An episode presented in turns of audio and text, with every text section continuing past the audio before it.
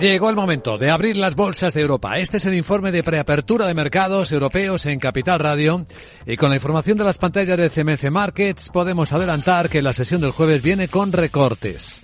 Recortes en torno a las tres décimas, que es lo que marca la caída del DAX. Eh, bueno, de cinco ya, la caída del Eurostox son 19 puntos, 3.962. Y la del IBEX es de tres, lo mismo que la del mercado alemán. En 8.503 puntos tenemos el futuro del IBEX.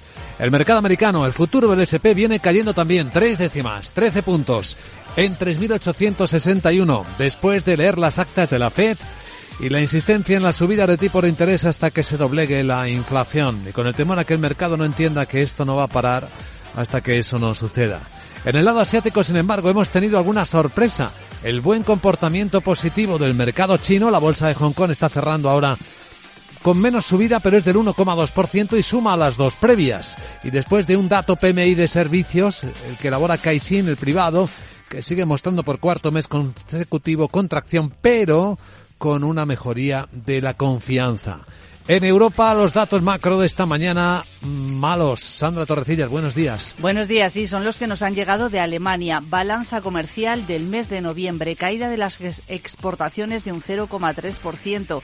Y es que se estaba esperando subidas del 0,2%, por tanto, dato peor de lo esperado. Las importaciones también han retrocedido 3,3%. En este caso, las estimaciones de los analistas apuntaban a descensos bastante más moderados, en torno al 0,3%. Tenemos ese dato ya y a lo largo de los próximos minutos nos van a ir llegando en Italia, Alemania, Francia, zona euro, los PMIs del sector de la construcción. En, eh, a media mañana tendremos el IPC italiano en la zona euro, el índice de precios al productor. Vamos a ver si siguen moderándose estas cifras y en España la confianza de los consumidores. Por la tarde en Estados Unidos lo más interesante será la balanza comercial de noviembre y ojo a los datos de desempleo. Por una parte las peticiones semanales y por otra parte subsidio y por otra parte la encuesta ADP de empleo no agrícola previa a los datos de paro de mañana. Bueno, y tenemos un profit warning de Next.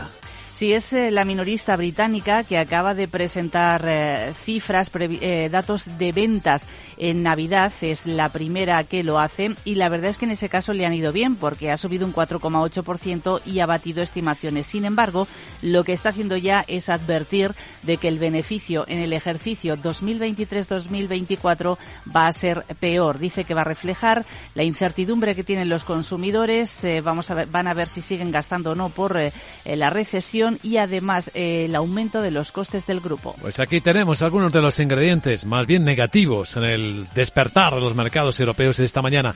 Saludamos a don Nicolás López, director de análisis de renta variable de Singular Bank. ¿Cómo estás, Nicolás? Buenos días y feliz año, por cierto. Muchas gracias, igualmente. Buenos días. Bueno, pues eh, parece que la semana no la vamos a acabar muy bien, aunque no ha empezado del todo mal el año. No sé qué impresión tienes de este mercado.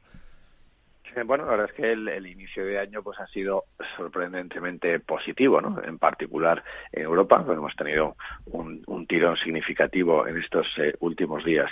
Y bueno, en contraste quizás con lo que pasó el año pasado, ¿no? Porque el año pasado fue precisamente la publicación de las actas de la Fed de la reunión de diciembre de 2021, donde la Fed transmitió. El, giro que iba a dar a su política monetaria. Las bolsas reaccionaron muy negativamente, caídas del 2% ese día y ahí se inició la gran corrección de 2022. Eh, eh, ayer, en cambio, la publicación de las actas de la FED, que como has comentado, pues, pues sigue con ese mensaje eh, agresivo de que van a seguir subiendo tipos, de que no les gusta la, que se relajen las condiciones financieras y, sin embargo, los mercados pues no, no reaccionaron negativamente, ¿no? Y es un día de subidas fuertes en, en todos los índices, ¿no? Entonces, el mercado, bueno, parece que no acaba de, de creerse, ¿no? De que la FED realmente pues va a subir los tipos hasta donde dice que los va a subir o, o que no o que no los va a bajar este año. Eh, el mercado pues parece que sigue apuntando a que la inflación eh, va a bajar más rápidamente de lo, de lo que pensamos o de lo que piensa eh, la Fed y que bueno que posiblemente la economía de Estados Unidos está ya empezando a, dar ciertos síntomas de debilidad y que todo eso al final pues puede ser mm, paradójicamente positivo para los mercados, ¿no? Que, que mm, porque de alguna forma pues se confirmaría ese, ese escenario de una recesión suave con una subida de tipos ya más o menos cerca de su final y bueno, ese es un poco el escenario optimista por así decir que parece que los mercados al que los mercados se quieren abrazar. bueno, todavía tenemos dudas ¿no? de que eso pueda ser así, pero en este inicio de año, en especial en Europa, desde luego el tono está siendo muy positivo. Así que, ¿quién tendrá la razón? Si los mercados o los economistas, el tiempo nos va a ir dando las respuestas. Quédate con nosotros, Nicolás. Vamos a comentar enseguida los primeros movimientos del mercado, entre los que probablemente tendrán algún impacto, Sandra, las recomendaciones que han hecho algunas casas. Sí, tenemos eh, dos a esta hora de la mañana. Para Celnex, eh, JP Morgan le sube el precio objetivo desde 53 hasta 58 euros.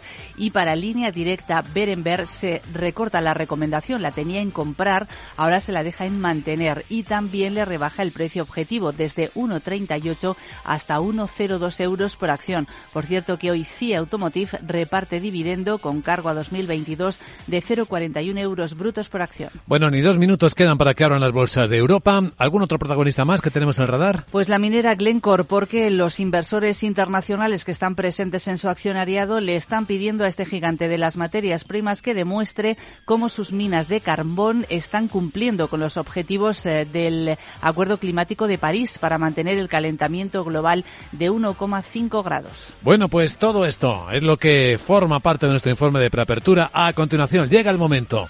Vamos a ver cómo abre el mercado de Europa. Lo contamos como cada mañana en tiempo real en Capital, la Bolsa y la Vida.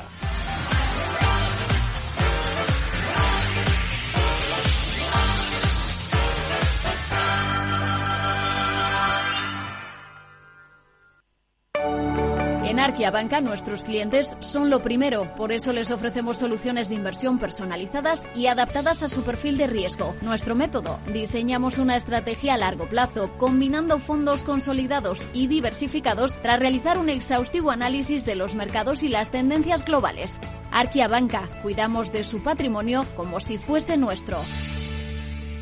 Puede consultar los folletos informativos y los documentos con los datos fundamentales del inversor en los registros públicos oficiales de la CNMV, así como en www.arquia.es y oficinas de Arquia Banca. Hey, asistente, busca cómo proteger mis ahorros de la inflación. Hay aproximadamente 19 millones de resultados. ¿Quieres que los lea? Buf, mejor que no. Puedes seguir buscando entre millones de contenidos, pero un asesoramiento de calidad solo te lo dará un especialista. En Renta 4 te ofrecemos un servicio de asesoramiento gratuito siempre que lo necesites. Entra en r4.com y descubre cómo te podemos ayudar. Renta 4 Banco. ¿Quieres más?